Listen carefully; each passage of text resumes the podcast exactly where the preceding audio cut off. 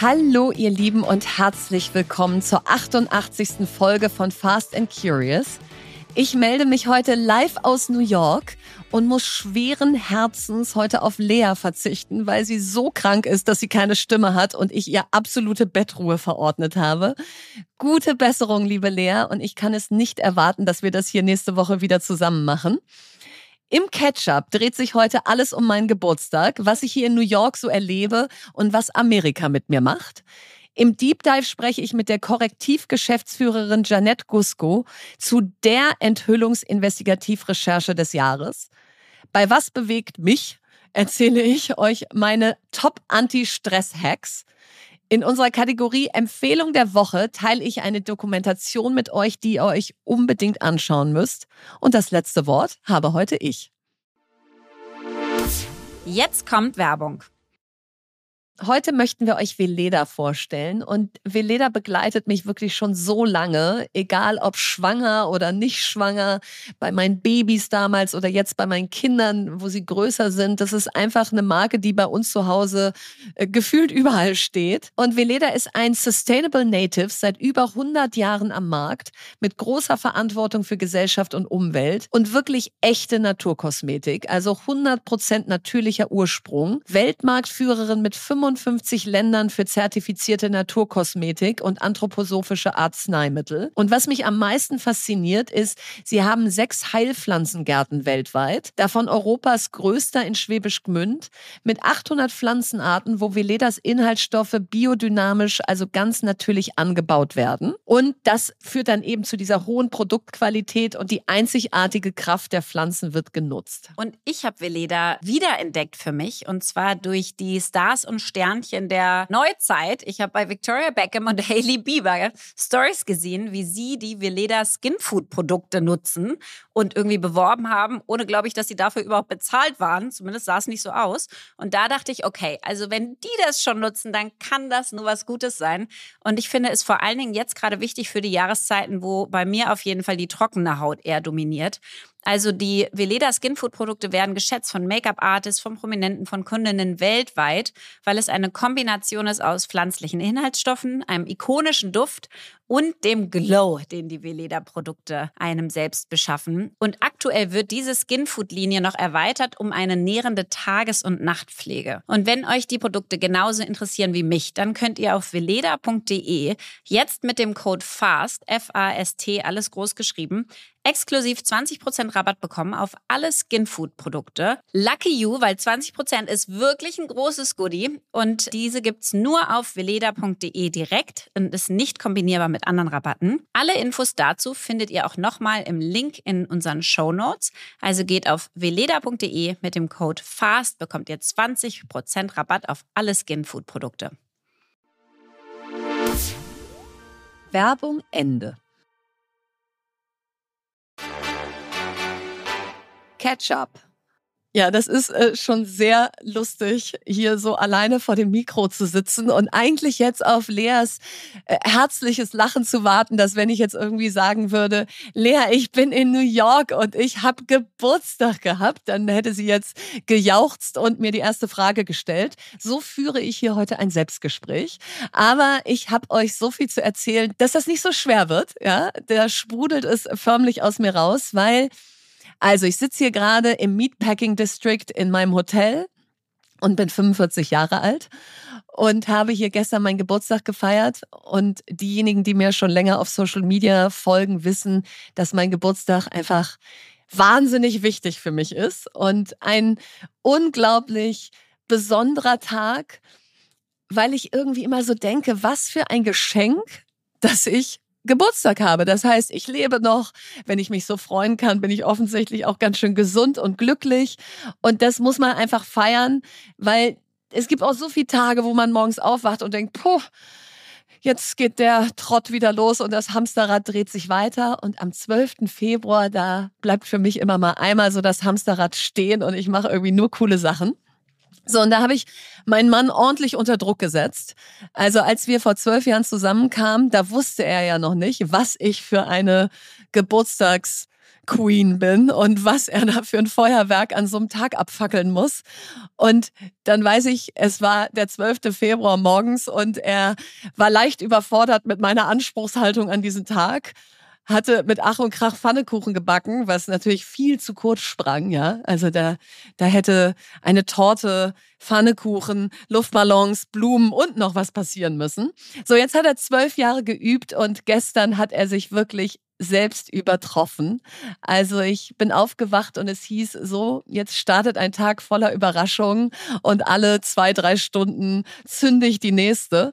Und ich äh, kann euch ja mal ein bisschen mitnehmen. Also es ging morgens los, wir sind hier über die Highline gejoggt. Es gibt eine neue kleine Insel, die heißt Little Island. Die ist sozusagen man-made, woman-made ist die äh, also hier entstanden. Da kann man draufgehen. Wunderschön, so ein Amphitheater mit Blick auf den Hudson. Also da sind wir lang gejoggt und das ist natürlich dann schon so richtig New York, wenn du so in diesen Tag reinstartest. So dann sind wir in den Soho District gelaufen, haben da Mittag gegessen bei Balthasar. Ja, das ist so ein äh, französisches Bistro, wo einfach auch Remi Demi ist an einem Montagmittag, wo ich so denke, so, was macht ihr hier alle, ja? Warum arbeitet ihr nicht und warum esst ihr hier extensiv? Also, das war ganz toll. So, und dann laufen wir, und für die, die das auf Social Media schon gesehen haben, die können sich ungefähr vorstellen, wie verrückt das war. Dann sagt er so, und jetzt laufen wir mal zum Times Square, weil man muss an seinem Geburtstag einmal am Times Square gewesen sein. Und dann laufen wir da so drauf zu und ich denke schon so, wie cool ist eigentlich dieser Times Square, ja? Überall blinkt es und diese riesen Billboards. Dann dachte ich auch so, warum, warum machen wir das nicht mal in Berlin, ja? Warum, warum blinkt nicht mal der ganze Alexanderplatz? Also das ist einfach wirklich so eine Show auch da einfach zu stehen und sich das alles anzugucken. Plötzlich guckt man sich gerne Werbung an, ja? Auch verrückt.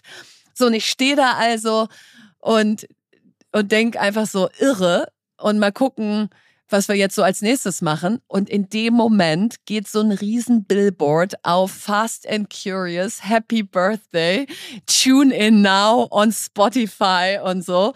Und mit einem Bild von Lea und mir überstrahlt das diesen Times Square. Ich habe so gequietscht. ich konnte es nicht glauben, ja.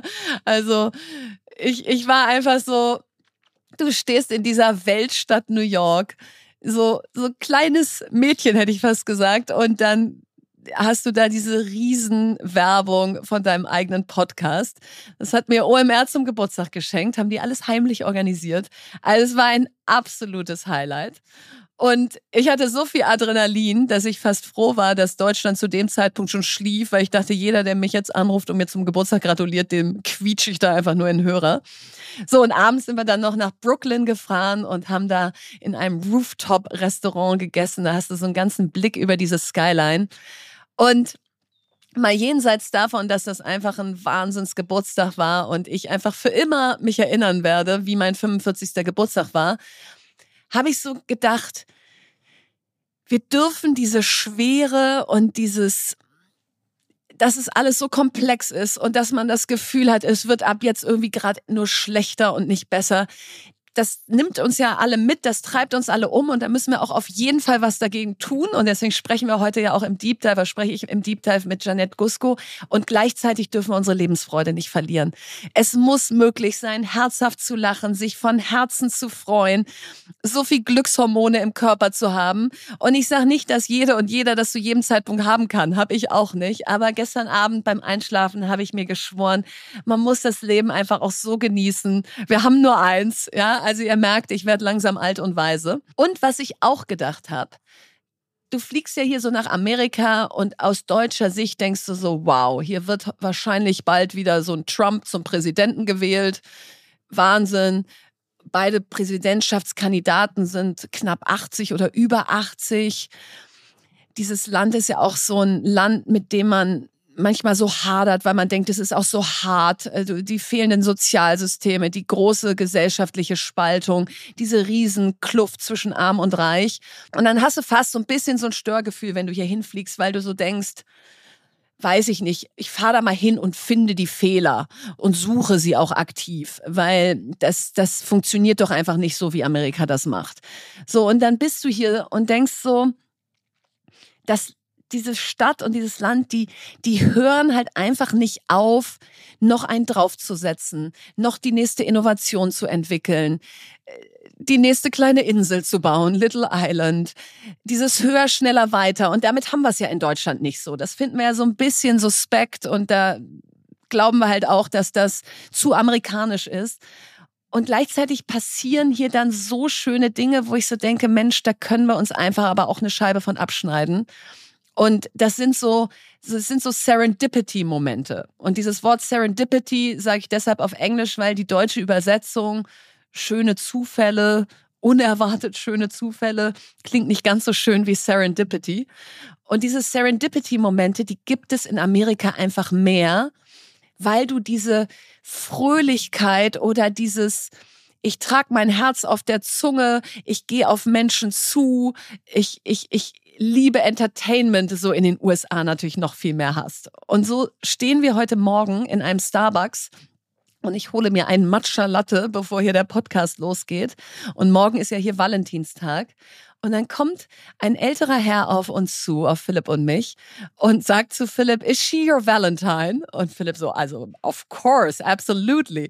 Und er so, dann möchte ich euch gerne ein Gedicht mitgeben, denn ihr seht so glücklich aus. Und dann steht dieser alte Herr in einem random Starbucks hier in New York vor uns und rezitiert ein zweiminütiges Liebesgedicht und steht vor uns und wir stehen so wie so ein Paar vom Altar und der Pastor redet zu uns und schauen ihn an und es war so schön, dieses Gedicht. Und er hat es so mit so viel Herzblut vorgetragen. Und danach haben wir diesen wildfremden Mann irgendwie beide umarmt und ich hatte Tränen in den Augen.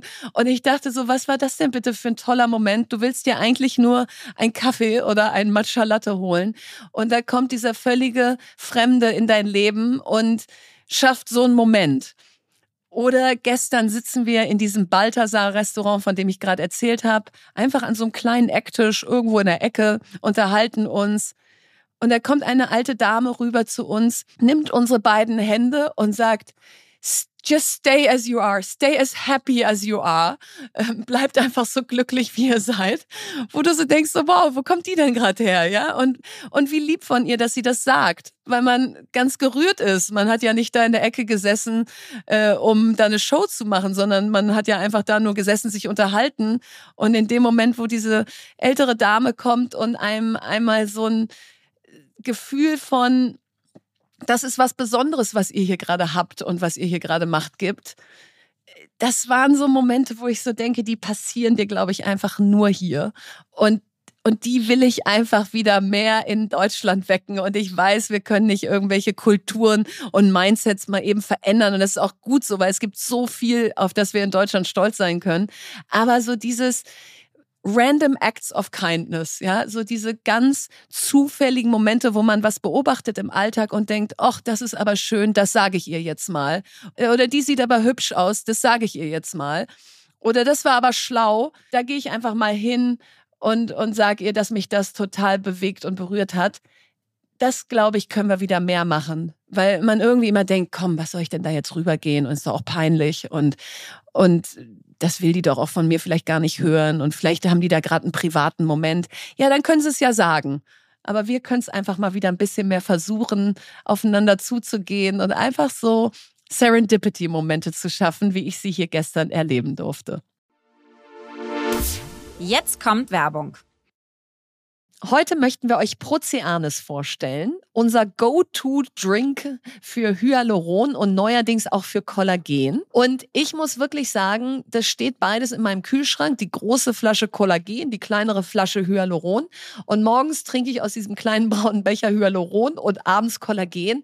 Und Lea, man sieht es, oder? Man sieht es auf jeden Fall. Du Du strahlst. Ich strahle, ich habe viel mehr Spannkraft meiner Haut, erhöhte Hautelastizität. Und jetzt fragt ihr euch vielleicht, braucht es noch einen weiteren Kollagendrink? Und ich kann nur sagen, ja, denn Proceanis gewinnt das Kollagen durch die Fischhaut des Kabeljaus statt wie oft durch Rindhaut.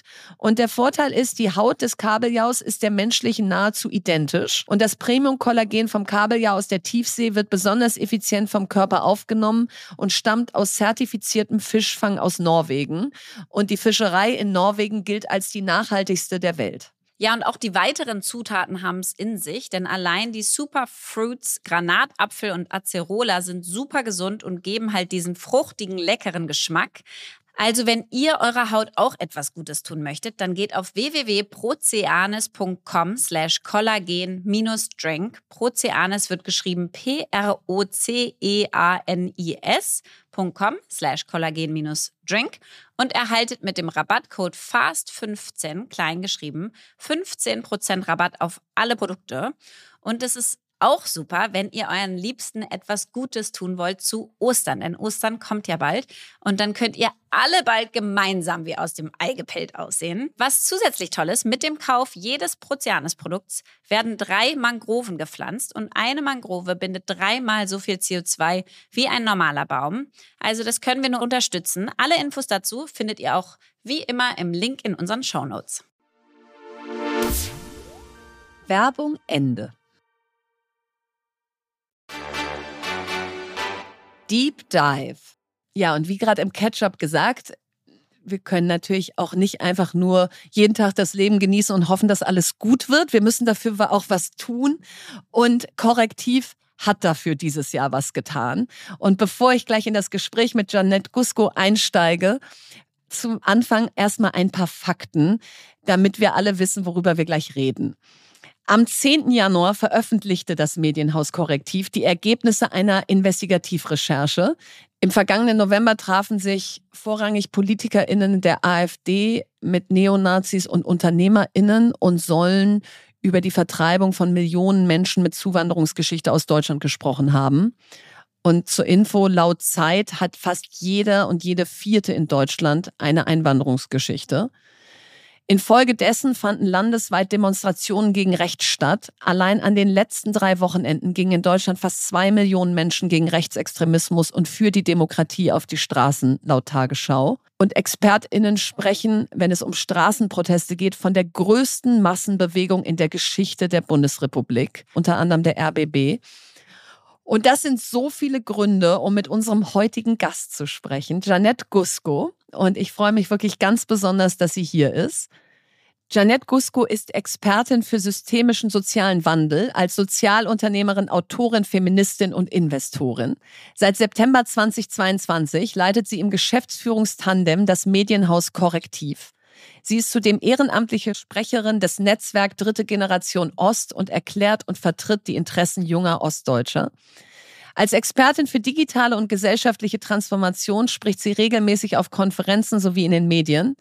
Sie wurde vielfach für ihre Arbeit ausgezeichnet, unter anderem mit dem Emotion Award 2023, als Bucerius Fellow der Zeitstiftung und als eine von 25 Frauen für die Zukunft der Digitalisierung. Liebe Janette, wie schön, dass du da bist. Herzlich willkommen bei Fast and Curious. Hallo, ich freue mich sehr, hier zu sein und mit dir zu sprechen, Verena. Ja, ich freue mich auch sehr und wir kennen uns ja schon so lange, ja, also von Stationen wie change.org, wo ich ja letztes Jahr auch ein bisschen mal wieder Remi Demi drauf gemacht habe auf der Plattform, äh, GoFundMe, jetzt Korrektiv, haben so viele Schnittstellen über all die Jahre gehabt. Und was ich mich immer so frage, du bist wirklich eine der ganz wenigen Personen, die so konsequent an der Schnittstelle von Wirtschaft und Impact arbeitet und immer wieder sich so Unternehmen ausgesucht hat, wo beides äh, schon in der DNA sozusagen mit drin ist. Wann fing das an bei dir? Wann wusstest du, ich will genau an dieser Schnittstelle arbeiten? Ich habe mir zu Beginn meiner Karriere, wenn man so möchte, wirklich so ganz tiefergehende Fragen gestellt. Also wollte irgendwie verstehen, was sind eigentlich meine Werte und wo kommen die her? Weil das ist nicht natürlich in mein Leben getreten. Ja, also meine Eltern haben mich da nicht herausgefordert oder meine Lehrerinnen darüber mal wirklich nachzudenken und habe dann irgendwann festgestellt, also wenn ich das so runterbreche, dann bin ich allergisch gegen Ungerechtigkeit und habe einfach so einen hohen Gemeinschafts ne? Und dann, ich habe einen hohen Gemeinschaftssinn. Ich mache einfach sehr gerne Dinge mit anderen Menschen, arbeite einfach sehr gerne in Bündnissen, schaffe gerne Allianzen und übernehme mhm. dann eben auch gerne Verantwortung für mein eigenes Handeln, aber eben auch in Gemeinschaft mit anderen. Und es war mir auch das ist mir auch relativ früh klar geworden, mir sind Konsequenzen wichtig. Also ähm, mhm. Verantwortungsübernahme geht eben auch mit Konsequenzen und Rechenschaftspflicht einher. Und das ist so ein Wertefundament, was sicherlich aus meiner Biografie gründet, aber was mich dann eben auch zu diesen beruflichen Stationen geführt hat, wo du einen roten Faden siehst, aber wo, glaube ich, auch gelebtes Leben, Leben wird gelebt, wo gelebtes Leben ist und in der Nachbetrachtung. Ja, das stimmt. Aber sag einmal, was du mit Konsequenzen meinst. Das finde ich spannend. Äh, heißt das dann, ich gehe, wenn ich das Gefühl habe, das passt hier nicht mehr zu meinen Werten? Ist das eine Konsequenz, die du meinst? Genau, das ist eine Konsequenz, die ich immer in meinen beruflichen Stationen hatte, aber auch im Ehrenamt oder ja auch in mhm. die Art und Weise, wie ich Beziehungen führe. Ähm, und ja, diese, diese Konsequenzen, also immer wieder auch zu überlegen, wie weit gehe ich, wo gehe ich mit, wo baue ich was aus, äh, bis hierhin und nicht weiter. Das war mir, das war mhm. mir auch immer wichtig und das ist mir auch in Organisationskulturen wichtig, weil wenn ich so zurückschaue, was verbindet Change, GoFundMe und jetzt eben auch Korrektiv, dann ja, dann, dann ist es eben so, ich widme mich dieser Aufgabe, robuste zivilgesellschaftliche Organisationen zu bauen. Und da muss das Innen immer auch mit dem Außen stimmen. Klar klar, total. Jetzt habe ich letztes Jahr dein Buch gelesen, ähm, Aufbrechen, warum wir jetzt Menschen brauchen, die große Umbrüche bewältigt haben. Wir natürlich auch in Verenas Book Club ordentlich promoted, weil es einfach ein tolles Buch ist und so gut in die Zeit passt. Jetzt hast du gerade gesagt, in meiner Biografie ist das auch verankert irgendwie, dieser Aufbruch, dieses immer wieder Neudenken. Ähm, was war dein großer Umbruch in deinem Leben oder welchen Teil deiner Biografie sprichst du da an? Mhm, also als Umbruch in dem Buch definiere ich, dass mir etwas zustößt ja, mit, womit ich dann umgehen muss. Etwas Neues, was passiert und nicht etwas, was ich selbst bestimme. Und deswegen ist der größte Umbruch in meinem Leben ähm, in der Tat der Systemwechsel von der DDR, in der ich geboren wurde, und dem wiedervereinten Deutschland, ne, in dem ich aufgewachsen bin. Diese Jahre der Transformation, die 90er.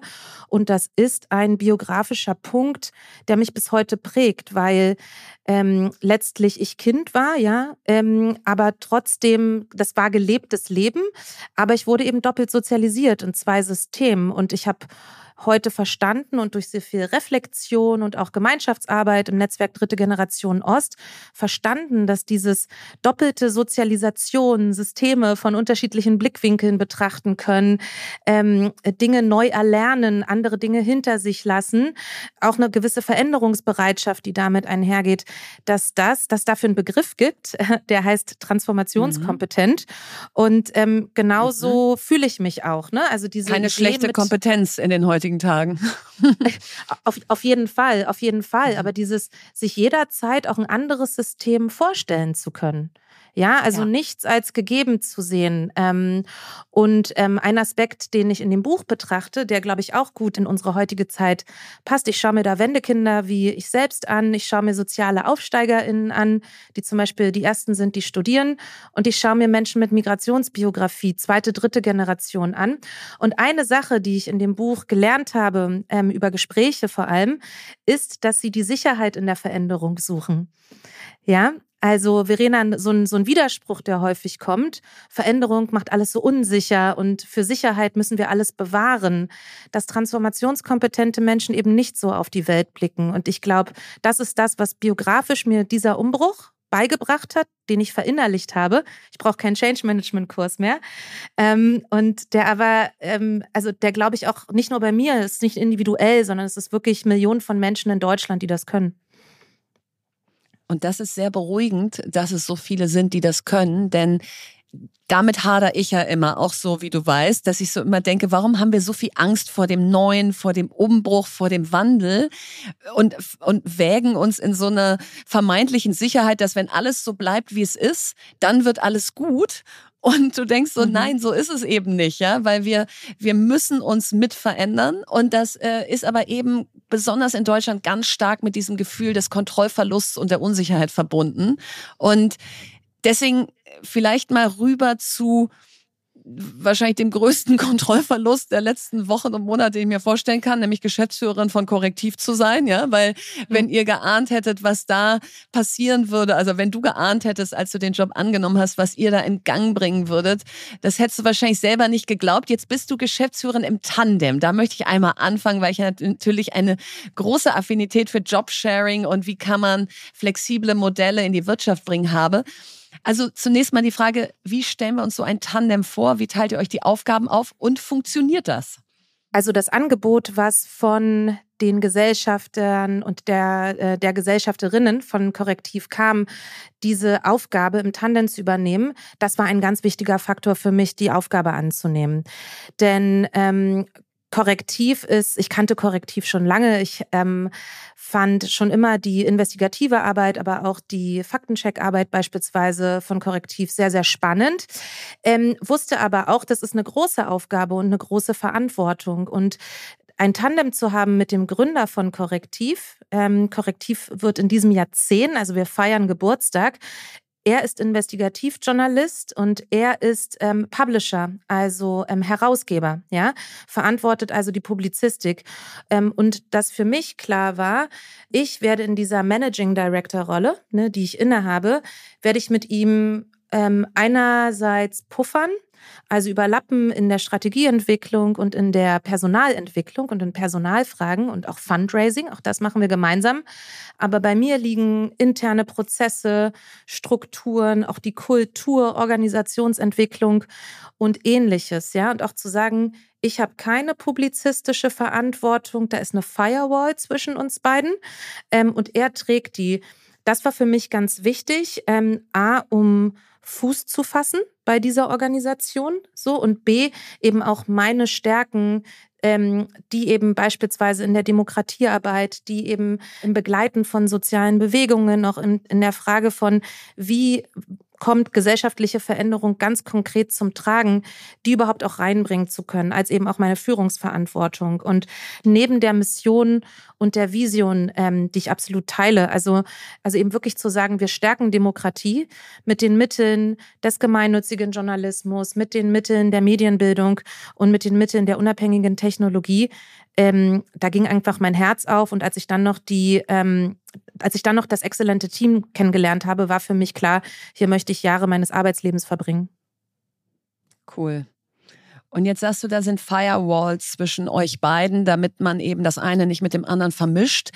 Jetzt vielleicht mal rein in eure große Recherche, eure große Publikation, die dann dazu geführt hat, dass jetzt seitdem Hunderttausende, inzwischen Millionen Menschen auf die Straße gegangen sind.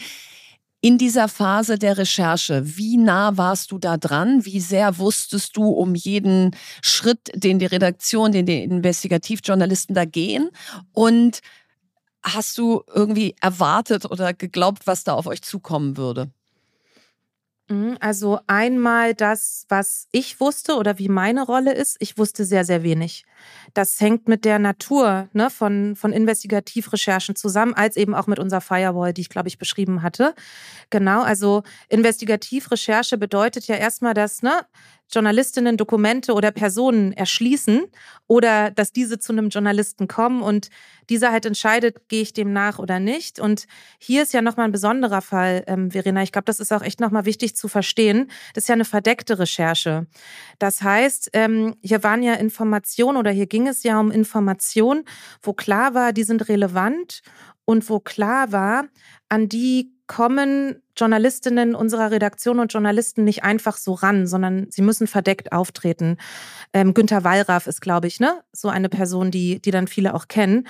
Ähm, und wenn eben an die Informationen, die von öffentlichem Interesse ähm, sind, nicht anders herangekommen werden kann, als eben verdeckt zu recherchieren, dann tut man das. Und was unsere stellvertretende Chefredakteurin Annette Dovideit auch letztens erst gesagt hat, also erst kurz vor dem Treffen haben uns diese Informationen erreicht.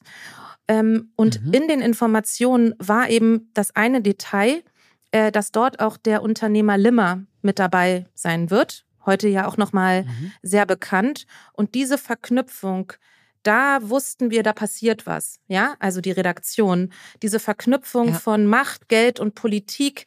Ähm, und das hat dann letztlich auch den ausschlaggebenden Punkt geliefert, zu sagen, da geht ähm, unsere Redaktion rein. Das war ein sehr kleiner Kreis an Menschen, aber das liegt eben in der Natur der Sache, dass diese Information sehr, sehr schützenswert ist. Der Quellenschutz auch ist ähm, das mhm. höchste Gut im Journalismus. Klar.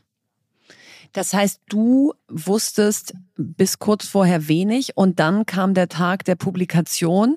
Und was mhm. passierte dann? ja, also die, ähm, die Chefredaktion beschreibt das so. Sie wussten, es ist politisch brisant. Ja, die rechte Hand von ähm, der AfD-Vorsitzenden Weidel war da. Es waren also einflussreiche AfD-Politiker vor Ort. Es waren bekannte Geldgeber. Ich hatte den Unternehmer Limmer gerade erwähnt vor Ort. Es waren Neonazis vor Ort. Also ähm, Nazis machen Nazi-Pläne. Das war bekannt. Aber diese brisante Mischung ergab sich daraus, wer vor Ort war und was besprochen wurde, nämlich die millionenfache Vertreibung und das Vergraulen ja, aus Deutschland von, von Millionen von Menschen. Das ist mir nochmal wichtig hier zu betonen. Ähm, das ist dort passiert und besprochen worden. Und alle Teilnehmer an dem Treffen, auch das ist so üblich, ähm, das ist Standard, wurden ja vor der Veröffentlichung äh, konfrontiert, so Klar, heißt das, also konfrontiert, konfrontiert mit ja. den Ergebnissen, mhm. genau. Ähm, und niemand hat es geleugnet. Und insofern, ähm, niemand hat negiert, ne? also dass sie da waren und dass das besprochen wurde. Und insofern, das sind die beiden wichtigen Elemente, um die es geht. Und viele Dinge, die jetzt auch passieren und von denen wir auch noch annehmen, dass es zunehmen wird, haben dann eben auch den Effekt oder sollen den Effekt haben, uns alle von diesen beiden Fakten abzulenken. Mhm wenn man so von außen schaut, dann denkt man, okay, der Tag der Publikation und dann diese unfassbare Welle, die da über euch drüber geschwappt ist mit der zum Glück ähm, ja riesigen Aktivierung, ich nenne sie mal der schweigenden Mitte und da nehme ich mich nicht aus, die eben plötzlich gesagt hat, stopp, jetzt müssen wir laut werden, jetzt müssen wir unsere Demokratie verteidigen. Da hätte man so gedacht, das ist vielleicht schon der Höhepunkt gewesen. Was meinst du mit, das nimmt jetzt erst noch zu, das geht jetzt eigentlich erst richtig los? Wie stellen wir uns jetzt so einen Tag bei euch gerade vor? Also die Wirkung ist absolut beeindruckend und sicherlich einzigartig in der Geschichte der Bundesrepublik als Reaktion auf eine Recherche. Also ich erinnere mich an kein anderes Beispiel und das ist wirklich großartig zu sehen. Ähm, und das ist wichtig. Das zeigt mir aber auch, und wir haben das ja intern auch viel analysiert, das zeigt, Zivilgesellschaft war auch ein Stück weit vorbereitet natürlich. Ja, also Zivilgesellschaft war bereit. Viele Organisationen haben sich über dieses Superwahljahr Gedanken gemacht. Ja, 70 Wahlen weltweit, über 50 Prozent der Weltbevölkerung wählt in Deutschland äh, Kommunalwahlen, drei Landtagswahlen in Brandenburg, in Sachsen und in, in Thüringen.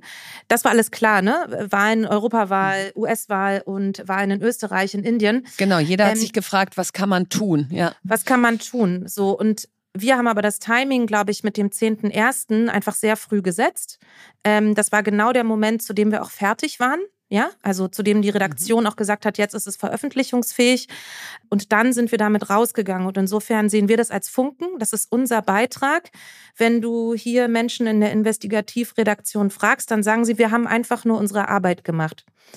Und die Wirkung ist beeindruckend. Es war weltweit ähm, überall in mittlerweile, glaube ich, tausend, über tausend Veröffentlichungen. Ähm, du hast die ja millionenfachen Mobilisierungen einfach auf Demonstrationen, vor allen Dingen auch in ostdeutschen Kleinstädten, vor allen Dingen auch da, wo es teilweise schwierig war, wo die Schweigespirale schon gewirkt hat, also Menschen sich eher in der Minderheit wähnten.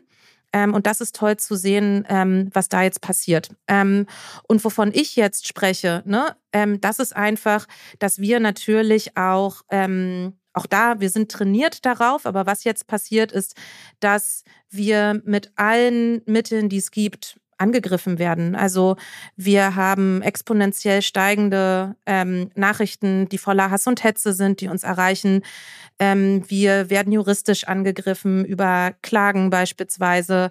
Ähm, wir hatten erst gestern hier im ähm, Berliner Büro vor der Tür drei Männer, die wir äh, kurzfristig auch identifizieren konnten. Einer davon war ein Querdenker, einer ein bekannter ähm, Neonazi, die filmen wollten also die Menschen angesprochen haben, seid ihr von Korrektiv und die einfach Gesichter filmen wollten von uns. Aber wir haben unsere Sicherheitsstandards ähm, erhöht, schon in Vorbereitung auf die Recherche und ähm, eben auch seither. Wir haben Objektschutz, aber das ist natürlich was, das zeigt, dass die Recherche genau diese Gruppen ins Mark getroffen hat. Das zeigt es.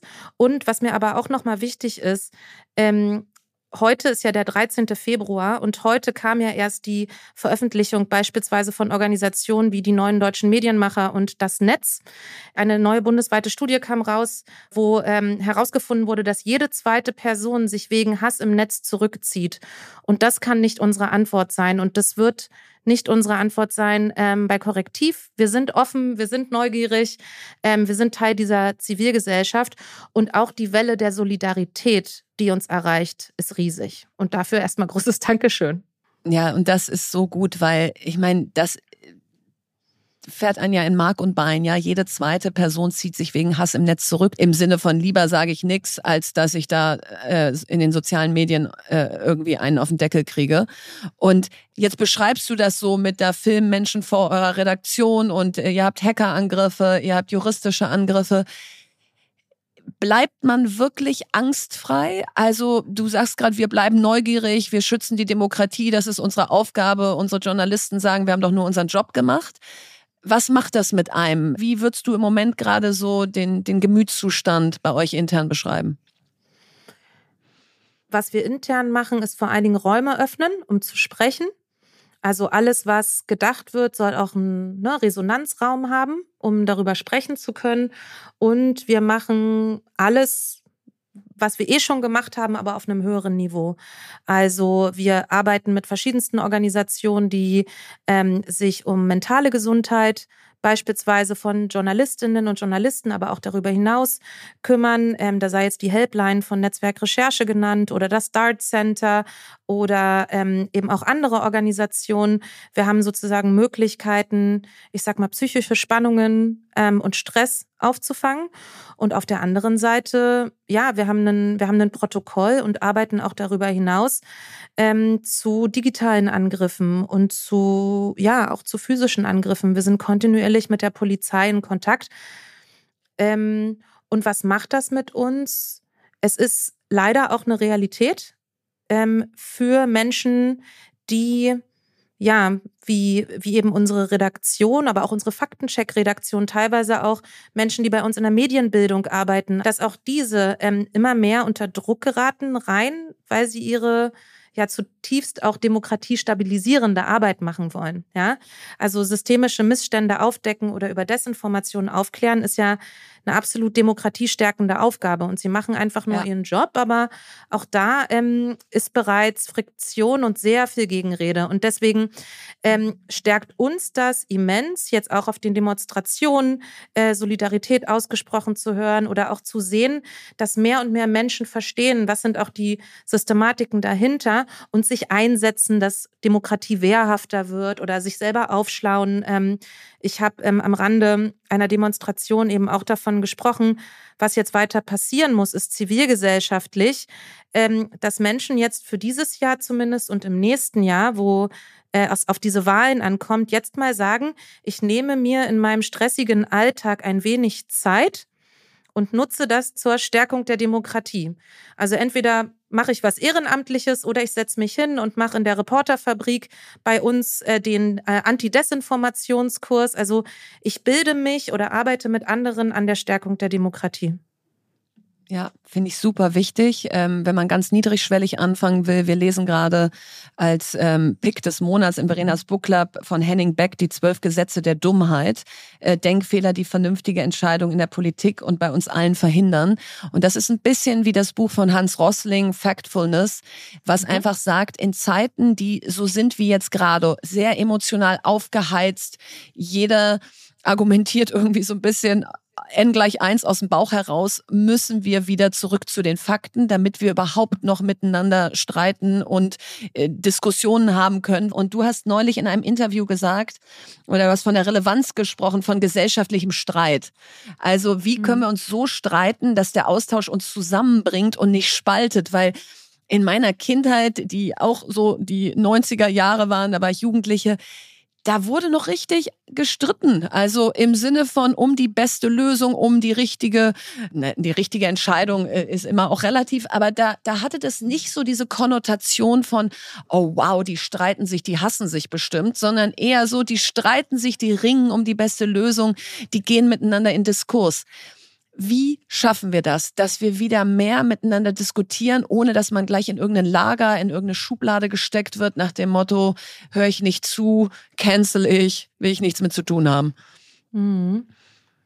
Also ein Aspekt ist sicherlich die Zeit, sich die Zeit zu nehmen, ähm, mhm. streiten zu können oder eben auch einen Raum zu haben, in dem ich streiten kann. Ähm, sich auch die Zeit zu nehmen, sich Informationen zu beschaffen. So, also was ich ähm, in diesem Interview, was du ansprachst, auch meinte, ist, wir haben, finde ich, oder so nehme ich das wahr, in der äh, deutschen, vielleicht auch so Diskurslandschaft häufig dieses, wir brauchen noch ein Mehr an Kommunikation und noch mehr erklären und vorbereiten und erläutern und mit mhm. einbinden. Mhm. Und das ist per se ja auch richtig auch schon so im Sinne von ähm, Informationen aufbereiten, zugänglich machen. Da bin ich auch komplett mhm. dabei. Also alle Barrieren weg. Ähm, die es nur gibt. Wir haben die Geheimplanrecherche beispielsweise auch in sieben Sprachen übersetzt. Es gibt sie jetzt in deutscher Gebärdensprache. Ähm, es gibt sie in mhm. leichter Sprache. Also das, ne, das, das ist sicherlich richtig. Aber ich denke eben, es ist nicht ausschließlich ein Mehr an Kommunikation, sondern wir müssen uns schon auch gesellschaftlich darüber streiten, wollen wir jetzt ähm, beispielsweise, also wollen wir jetzt bei den 1,5 Prozent bleiben? Ja, Erderwärmung oder nicht? Und wir müssen uns schon auch darüber streiten, was sind wir dafür bereit zu tun? Weil am Ende sind es auch Sachfragen, die darüber entscheiden, wo wir gesellschaftlich hingehen. Und ich denke, man kann Menschen auch was zumuten. So, ich glaube, wir mhm. müssen beispielsweise lernen, Desinformation von Information zu unterscheiden und auch Mechanismen dahinter zu verstehen. Wir müssen lernen, uns auf Fakten zu konzentrieren, aber wir müssen auch wieder lernen, uns über die Sache zu streiten ne, und nicht ausschließlich um die Kommunikation oder zu denken, dass Kommunikation ja. allein uns aus diesem, äh, aus diesem Deadlock rausholt. Nein, nein, das ist immer auch mein Punkt. Wir müssen dann leider auch ins Handeln kommen. Ja, das ist zwar immer in Deutschland nicht so äh, nicht so wahnsinnig äh, populär, weil wir die Erkenntnis immer wahnsinnig feiern und dann folgt aus meiner Sicht häufig ziemlich wenig Umsetzung. Aber das ist ein anderes Thema. Mhm. Ich musste in den letzten Wochen und Monaten bei euch immer an das Buch von Maria Ressa, How to Stand Up to a Dictator denken. Haben wir letztes Jahr im Book Club gelesen, ist ein unfassbar inspirierendes äh, Buch, auch genau eigentlich über eine Redaktion wie eure, nur ähm, auf den Philippinen. Und, ähm, und da habe ich mich so gefragt, wie finanziert sich Korrektiv? Weil das ist da eben auch ein großes Thema. Wirst du ungemütlich, äh, legst du den Finger in die Wunde, dann können dir halt auch entsprechend Geldhähne abgedreht werden. Also ich spreche jetzt von Maria Ressers Buch, wo dann plötzlich eben ähm, Konten gesperrt werden und so weiter, um, um ihr sozusagen das Sprachrohr wegzunehmen. Wie funktioniert das bei euch? Du sprachst eingangs von Fundraising. Ähm, lebt ihr von Spenden? Äh, habt ihr Investoren? Wie funktioniert das und wie kann man euch da unterstützen? Mhm. Also Maria Ressers Buch ist großartig. Das steht auch ganz ja. vorn hier bei uns in der Bürobibliothek. Also große Empfehlung daran. Ja. Und mh, mm, ich glaube, es ist wichtig, noch kurz zu verstehen, unsere Investigativredaktion, unsere Faktencheck-Redaktion, auch unsere Jugendorganisation arbeiten alle unabhängig. Ja, also sie arbeiten alle unabhängig, ähm, arbeiten an den Themenkomplexen, die ihnen wichtig sind. Ähm, und wir finanzieren unsere Arbeit deswegen sehr langfristig, ja, und sehr ähm, konsequent aus drei Säulen. Das sind einmal Spenden. Von Bürgerinnen mhm. und Bürgern und Unternehmen auch. Die listen wir alle sehr transparent auf unserer Webseite. Und ähm, wir haben eben bisher unterschiedliche Satzungszwecke. Ja, also beispielsweise die Förderung des demokratischen Staatswesens gehört dazu oder eben auch Bildungsarbeit. Das heißt, man kann an uns spenden und kann das auch geltend machen. Das sind ungefähr 45 Prozent unserer Zuwendungen. Dann werden wir von Stiftungen gefördert. Das äh, verstehen dankenswerterweise auch mehr und mehr Stiftungen, was wir tun und warum unsere Arbeit, die ja eben auch Medienbildung und unabhängige Technologie umfasst, warum das wichtig ist. Das sind 2023 in etwa 42 Prozent unserer ähm, Einnahmen. Und ähm, wir werden durch die öffentliche Hand gefördert. Das heißt, das sind staatliche Zuwendungen, die aber dann eben ausschließlich in Projekte beispielsweise der Medienbildung gehen, ähm, wie unsere Jugendredaktion oder wie eben auch unsere Medienbildungswebinare oder eben so IT-Infrastruktur. Da gehen 13 Prozent hin. Das heißt, so gestaltet sich das. Das kann man relativ gut nachlesen und dadurch sind wir eben auch robust. Also diese Robustheit ist mir wichtig, dass wenn eine Säule wegbricht, wie jetzt beispielsweise bei einigen Organisationen durch die Haushaltssperre, dass das dann nicht bedeutet, dass die gesamte Organisation tot ist. Und ich habe eine Sache, die mir noch wichtig ist, weil wir haben jetzt eben auch überlegt, wir haben gehört, ähm, Menschen wollen uns unterschiedlichst unterstützen und das tun sie auch schon in sozialen Medien, das tun sie auch in Teilen äh, schon über Einzelspenden. Aber wir haben jetzt nochmal überlegt, was für uns als Organisation, ja, aber eben auch insgesamt für unsere Mission am wichtigsten ist, ähm, wie man uns unterstützen kann. Und wir sehen dieses Jahr und das kommende Jahr, das kommende aufgrund der Bundestagswahl, die derzeit für 2025 geplant ist, ähm, und dieses Jahr eben, weil es das Superwahljahr ist, sehen wir als essentiell an, dass wir wirklich sagen, alles, was wir in diesen beiden Jahren tun können, sollten wir jetzt machen und nicht in fünf Jahren.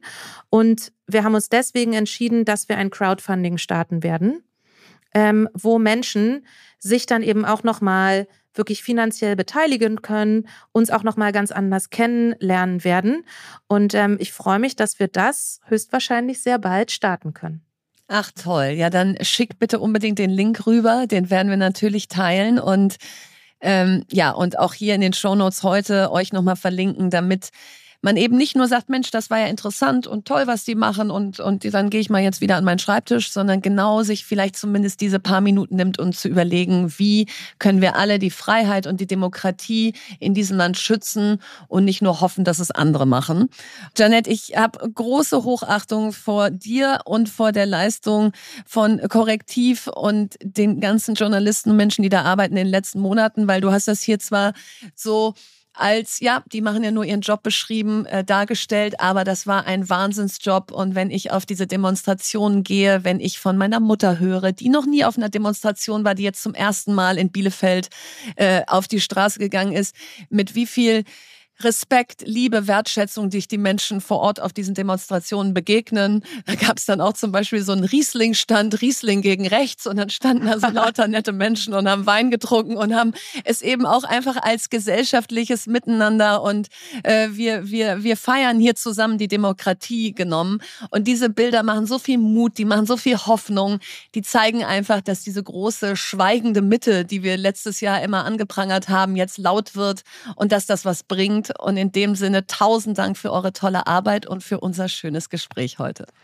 Danke, das gebe ich sehr, sehr gerne weiter. Und ein Satz, der mich ähm, sehr stark geprägt hat ne, aus, ähm, aus meiner Biografie, war also einerseits, dass Demokratie wirklich bis ins Detail unseres Alltags reinreicht, dass wir uns das klar machen ja. müssen und dass man Demokratie nicht hat, sondern dass man sie macht. Und ähm, in dem ja. Sinne auch danke für das tolle Gespräch, Verena. Empfehlung der Woche. Ja, heute schließe ich die Empfehlung der Woche mal gleich an diesen Deep Dive an, denn das passt inhaltlich wunderbar zusammen. Und zwar habe ich die ARD-Dokumentation Wir waren in der AfD Aussteiger berichten mir angeguckt. Die dauert circa anderthalb Stunden und ich kann sie euch wirklich von Herzen empfehlen. Denn es werden circa fünf bis sechs Menschen porträtiert, die zwischen 2013 und 2021 in der AfD waren, zum Teil auch über sehr lange Zeiträume. Und die berichten, wie hat es angefangen, warum sind sie da reingegangen, warum hat ihnen das so viel gegeben? Warum hatten sie das Gefühl, da richtig zu sein? Und wann hatten sie das Gefühl eben nicht mehr? Und wie hat sich dann ihr Gefühl geändert und bis hin dann zu dem Entschluss, ich will hier raus, ich will wieder austreten. Und das, was es mit mir gemacht hat, das zu hören, war erstens, wir reden so viel über die AfD und über Menschen, die die AfD wählen, aber wir reden nicht mit ihnen, weil man ja das Gefühl hat, so, nee, nee, das will ich überhaupt nicht wissen, das, äh, wie könnt ihr nur? Und man sie eher so in die Ecke stellt und sagt, ich möchte gar nicht verstehen, was diese Menschen bewegt. Also das macht die Dokumentation mit einem, dass man einfach mal zuhört. Zum Zweiten ist es ganz klar, dass diese Partei sich immer mehr radikalisiert hat, dass die Kreisverbände systematisch unterwandert wurden, dass immer mehr Rechtsradikale an die Macht gekommen sind, auch innerhalb dieser Kreisverbände und die Menschen, die eben am Anfang unter noch anderen Motiven da eingetreten sind, immer mehr verdrängt wurden. Dass man also auf keinen Fall denken darf, das sei doch eine ganz normale bürgerliche Partei mit lauter Menschen, die so schlimm sei das ja nicht. So wie ja äh, der Parteivorsitzende gerade gesagt hat, Björn Höcke sei für ihn nicht rechts. So, und das macht die Doku auch ganz klar dass diese Kreisverbände und diese ganze Partei immer mehr von denen dominiert wird, die ganz klar rechtsradikale Motive verfolgen. Und was es außerdem bei mir hinterlassen hat, und das wäre jetzt schön, das mit Lea zu diskutieren oder eben da auch eure Meinung zuzuhören. Wie ich eben eingangs gesagt habe, hat man so das Gefühl, weil man die AfD als Partei so ablehnt, lehnt man gleichzeitig die Menschen, die sie wählen, auch mit ab und lädt sie nicht ein, distanziert sich von ihnen und das wird auch in der Dokumentation ganz klar. Die Familien haben sich von denen abgewandt, die Freunde wollten nichts mehr mit ihnen zu tun haben. Diese Menschen wurden immer sozial ausgegrenzter und einsamer und hatten dann natürlich auch immer weniger zu verlieren. So, und ich habe mich so gefragt, nachdem ich die Dokumentation geschaut habe, dass es eigentlich falsch ist, sozusagen immer auf die Wähler und Wählerinnen so im Kollektiv draufzuhauen aus, wie kann man nur, statt wieder mehr ins Gespräch mit ihnen zu kommen und zu verstehen, was suchen sie da und, und wie kann man vielleicht mit Fakten und wie Janette das eben auch gesagt hat, mit der Unterscheidung von Fake News und echten News versuchen, wieder Gespräche miteinander zu führen. Und das ist natürlich gar nicht so einfach, weil diese Begegnungsräume müssen sich auch erstmal bilden und natürlich bleibt irgendwie jeder in seiner Blase und ich kann jetzt zumindest für mich sagen, ich kenne niemanden, der AfD wählt. Das heißt, jetzt sich so an einen Tisch zu setzen und zu sagen, jetzt erzählt doch mal, ist jetzt einfach nicht mal irgendwie Freunde zum Abendessen einzuladen. Aber dieses einfach nur draufhauen führt das nicht dazu, dass dann so ein jetzt erst Recht entsteht. Wenn ihr uns eh per se blöd findet, uns Wähler und Wählerinnen der AfD, na dann können wir ja einfach genauso weitermachen, weil ihr habt uns ja gar nicht zugehört. So, und das ist eine super schwere Diskussion und die ist äh, besonders schwer, sie hier im, im Selbstgespräch zu führen. Aber ich bin gespannt, was es mit euch macht, wenn ihr die Dokumentation anguckt. Ich finde es auf jeden Fall wichtig, dass man sie schaut. Ich finde es wichtig, dass man sich eine Meinung bildet, dass man öffentlich so laut denken darf, wie ich das jetzt hier mache, ohne die Antwort auf alles zu haben. Denn über 20 Prozent der Menschen in unserem Land könnten sich laut Umfragen vorstellen, die AfD bei der nächsten Bundestagswahl zu wählen. Und das sind zu viele, um einfach zu sagen, die blenden wir aus, das ignorieren wir, die canceln wir. Da glaube ich, dass das Gespräch und das Miteinander wieder streiten, vielleicht eher zielführend wäre. Jetzt kommt Werbung. Ja, heute möchten wir euch Ada vorstellen. Und Ada ist ein E-Learning-Startup, das ich zusammen mit Miriam Meckel und Lea Steinacker gegründet habe. Und dabei haben wir uns von der Programmiererin Ada Lovelace inspirieren lassen und sehen Technologie als Chance, unser Leben und unsere Arbeit zu verbessern. Und in diesem Ada Fellowship schulen wir Führungskräfte von heute und morgen zu Technologie und Zukunftsthemen. Und Konkret geht es heute um dieses Fellowship, denn wenn ihr da Fellow werdet, werdet ihr Teil einer Community von Führungskräften und Mitarbeitenden aus diversen Branchen, erlernt relevante Technologie und Zukunftskompetenzen und arbeitet an ganz konkreten Lösungen für euren Arbeitsalltag. Und ich kann das wirklich wärmstens empfehlen. Immer wenn ich auf die Fellows treffe, denke ich, was für eine coole Gruppe an Menschen. Also du lernst sowohl voneinander als auch anwendungsbezogen durch das Lernprogramm. Und das Schöne ist, dass es auf drei Säulen beruht. Das heißt, das eine ist Learn, Meet und Apply. Bei Learn lernt ihr auf einer digitalen Lernplattform, erlangt Wissen und Kompetenzen für die Arbeit der Zukunft. Und es geht um Themen wie generative KI, Innovationsmanagement, Kulturwandel und vieles mehr. Und wie wir alle wissen, geschieht Wachstum ja selten alleine. Deswegen ist es genau ein Fellowship und nicht nur Anwendung, sondern auch Community-basiert. Und da sind wir schon bei der zweiten Säule, Meet. Denn für Wachstum braucht es vielfältige Perspektiven. Und darum bringt Ada euch mit Menschen aus diversen Branchen zusammen, um gemeinsam und voneinander zu lernen. Das passiert in wöchentlichen Online-Lectures, Live-Events in eurer Stadt oder bei der Tech-Konferenz Ada Lovelace Festival, wo ich übrigens unbedingt hin will, Verena. Unbedingt. Mal. Da musst du Unbedingt. mir bitte frühzeitig Bescheid sagen. Ja, ist im ähm, November. Musst du okay, kommen. sehr gut. Das trage ich mir jetzt schon ein. Und die dritte Säule ist Apply. In kleinen Teams entwickelt ihr da schließlich wirklich Lösungen für die Herausforderungen in eurem Arbeitsalltag. Und da unterstützt euch Ada mit Coachings, Workshops und KI-Tools. Und das Schönste ist, die ersten 30 HörerInnen unter euch, die sich über das Kontaktformular auf der Landingpage anmelden, erhalten jetzt 10% Rabatt auf das komplette ADA Fellowship. Und deswegen solltet ihr jetzt schnell sein und euch unter www.join-ada.com slash fast and curious anmelden. Und alle Infos findet ihr natürlich wie immer auch nochmal in unserem Linktree.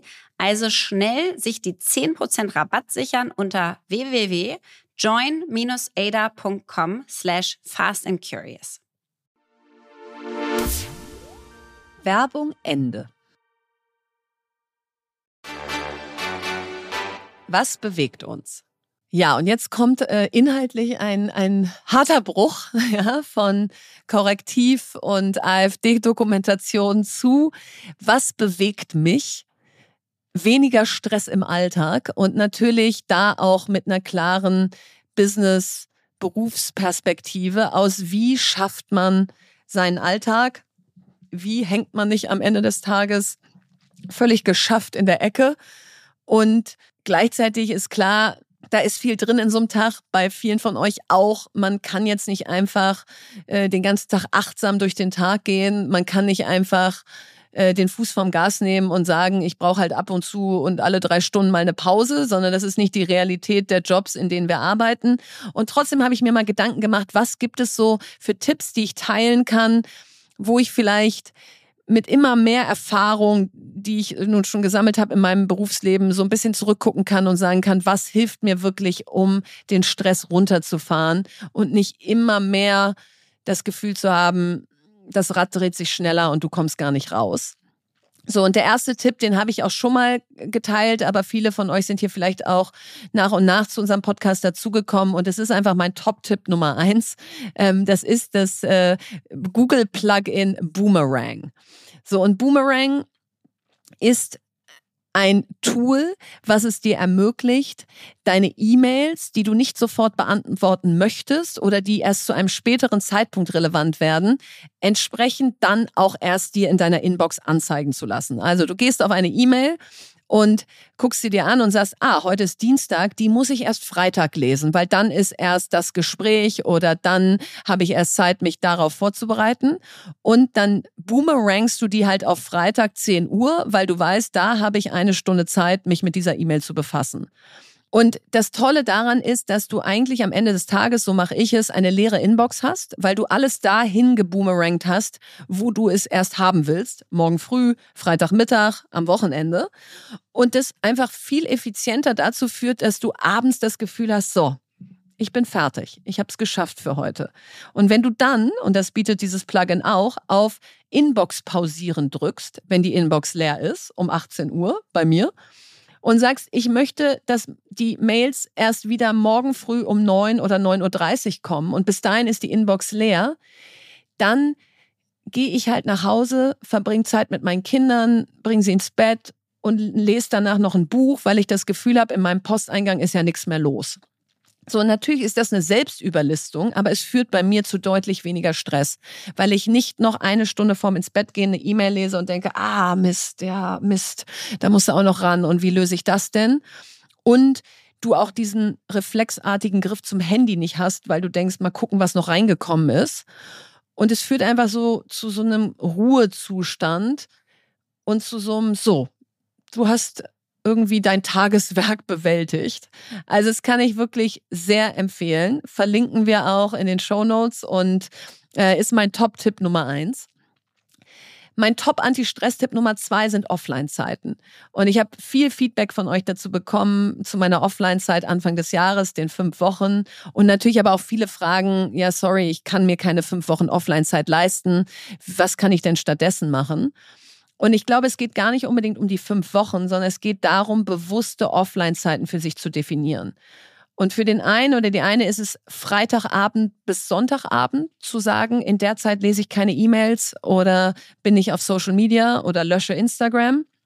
Für die andere ist es, ich nehme mir jetzt schon vor, im September, im Oktober eine Woche offline zu sein, trage das jetzt auch schon in meinen Kalender ein, weil ich ja zwar nicht fünf Wochen machen kann, aber eine Woche mit so viel Vorlauf schaffe ich. Oder eben, was ich gerade gesagt habe, das Pausieren einer Inbox von abends um 18 Uhr bis am nächsten Morgen um 9. Also was auch immer es ist, was bei euch den Stress reduziert und dieses Always On sein und dieses Gefühl haben, ich muss die ganze Zeit reagieren, ist aus meiner Sicht wirklich so lebenswert, dass es sich lohnt, sich da einmal hinzusetzen und zu sagen, was könnten meine Offline-Zeiten sein, die mir dann wirklich heilig werden und wo ich das Gefühl habe, da komme ich zur Ruhe, da geht das Stresslevel runter und trotzdem werde ich meinem Job gerecht oder dem Leben, wie ich es führe. Und ich glaube, da findet jeder oder jede von uns Stunden oder Tage, in denen das möglich ist. So, das dritte ist, das habe ich auch geteilt Anfang des Jahres, ich habe nach wie vor keine E-Mails auf dem Handy und kein LinkedIn, sodass ich die wirklich nur lese, wenn ich am Rechner sitze einmal nochmal für sich zu verifizieren, muss ich meine E-Mails auf dem Handy haben oder kann ich die auch nur am Laptop lesen, ist für mich eine unglaubliche Stressreduktion. Dann habe ich was eingeführt in meinem Leben, was ich nie für möglich gehalten hätte. Ich war die größte Kaffeetrinkerin, nicht im Sinne von Quantität, also ich habe nur zwei am Tag getrunken, aber es war für mich, ich gönn mir was. Es ist so ein Genuss oh, jetzt ein Kaffeelatte mit Hafermilch. Das war so richtig diese Belohnung für, jetzt hast du vier Stunden gerade wieder so hart gearbeitet, jetzt kriegst du erstmal eine Pause und, äh, und ein Goodie.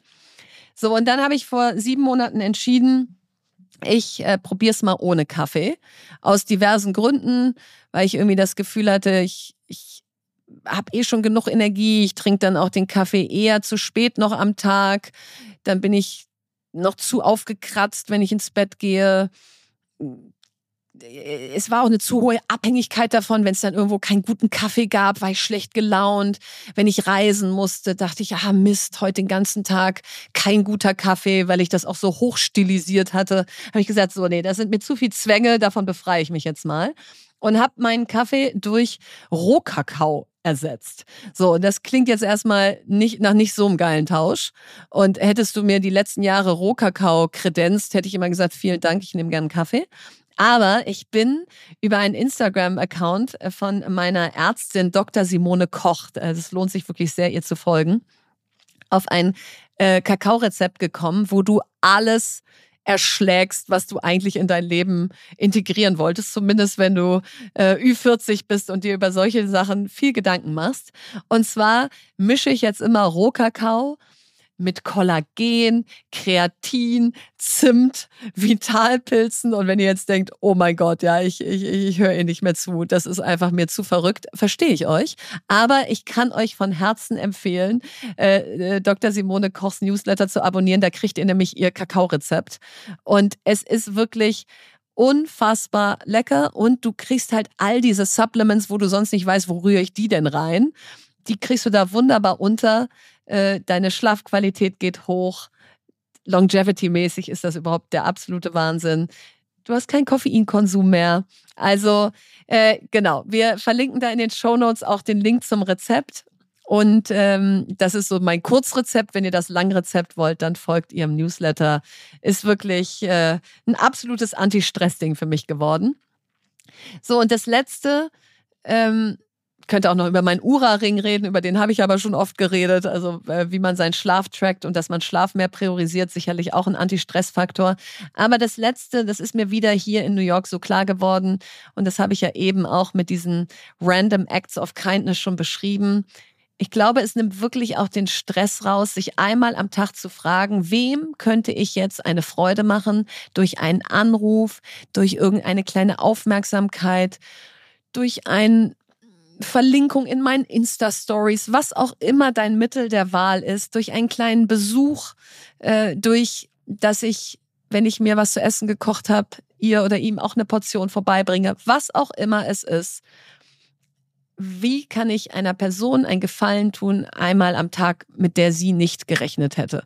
Und Warum ist das Anti-Stress? Weil es dich einmal innehalten lässt aus, was ist wirklich wichtig im Leben wie kann ich nicht immer nur das nächste To-Do, die nächste E-Mail so priorisieren und sagen, die ist jetzt wieder wichtig, sondern wie kann ich vielleicht auch gerade diesen zwischenmenschlichen Begegnungen, die uns so glücklich machen, ja? The Good Life, äh, diese Harvard Glücksstudie sagt es, aber auch ein anderes Buch, was ich sehr empfehlen kann, Road to Character von David Brooks der sagt auch, wir konzentrieren uns im Leben immer sehr stark auf die sogenannten Lebenslauftugenden. Also das, was man anderen erzählen kann, was man geleistet hat. Ich habe heute so und so viel E-Mails abgearbeitet, so und so viel krasse Meetings gehabt. Ich habe meinen Master gemacht, ich habe diese Zusatzausbildung gemacht. So das, da legen wir ganz viel Wert und Energie drauf. Und er nennt sie, ein bisschen morbide, die Funeral-Tugenden, die Beerdigungstugenden. Also was werden die Menschen an unserer Beerdigung über uns sagen? Da werden sie ja nicht unseren Lebenslauf auflisten und sagen, sie war so toll, sie hat 100 E-Mails am Tag bearbeitet und dann hat sie mit Boomerang noch 50 auf den nächsten Tag verschoben. Nee, hoffentlich werden die Menschen sagen, sie hatte Zeit, wenn es mir nicht gut ging. Sie hat ab und zu angerufen, einfach nur zu fragen, ob sie helfen kann. Sie hat ab und zu was Unerwartetes gemacht, mit dem man nicht gerechnet hat. So, das sind doch eigentlich die Dinge, die im Leben zählen. Und wie können wir die mehr in unser Leben integrieren, weil sie automatisch das Hamsterrad etwas langsamer machen und den Stress etwas reduzieren. So, und das alles zusammen führt jetzt nicht dazu, dass mein Ruhepuls den ganzen Tag immer beständig ist oder dass ich nicht auch mal platt in der Ecke liege. Im Gegenteil. Aber in der Summe führt es dazu, dass ich das Gefühl habe, diesen Marathon der Karriere, des Berufslebens, den wir alle laufen, den kann man auch ein bisschen langsamer laufen und trotzdem ans Ziel kommen.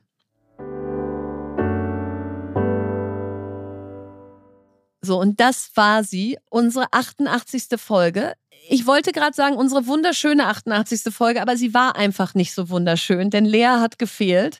Und es zeigt einfach so sehr, warum ein Podcast wie unserer so gut funktioniert und so viel Spaß macht, wenn man zu zweit ist, weil man einfach Gedanken miteinander hin und her pingpongen kann, nicht automatisch recht hat, sich auch mal aneinander reibt, sich übereinander lustig macht. Ich konnte mich heute überhaupt nicht über Lea lustig machen. Es, es, es hätte wieder so viel Anlass gegeben. Ich bin mir so sicher, ja. Sie hätte so viel äh, irgendwie Munition mir gegeben, äh, mich über sie lustig zu machen.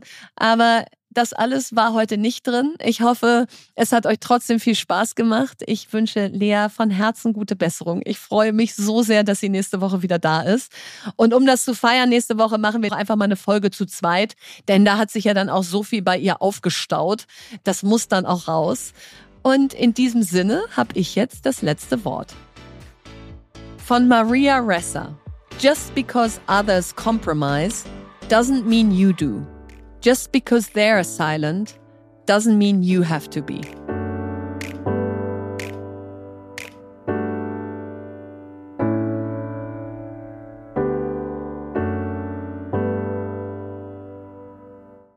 Dieser Podcast wird produziert von Podstars bei OMR.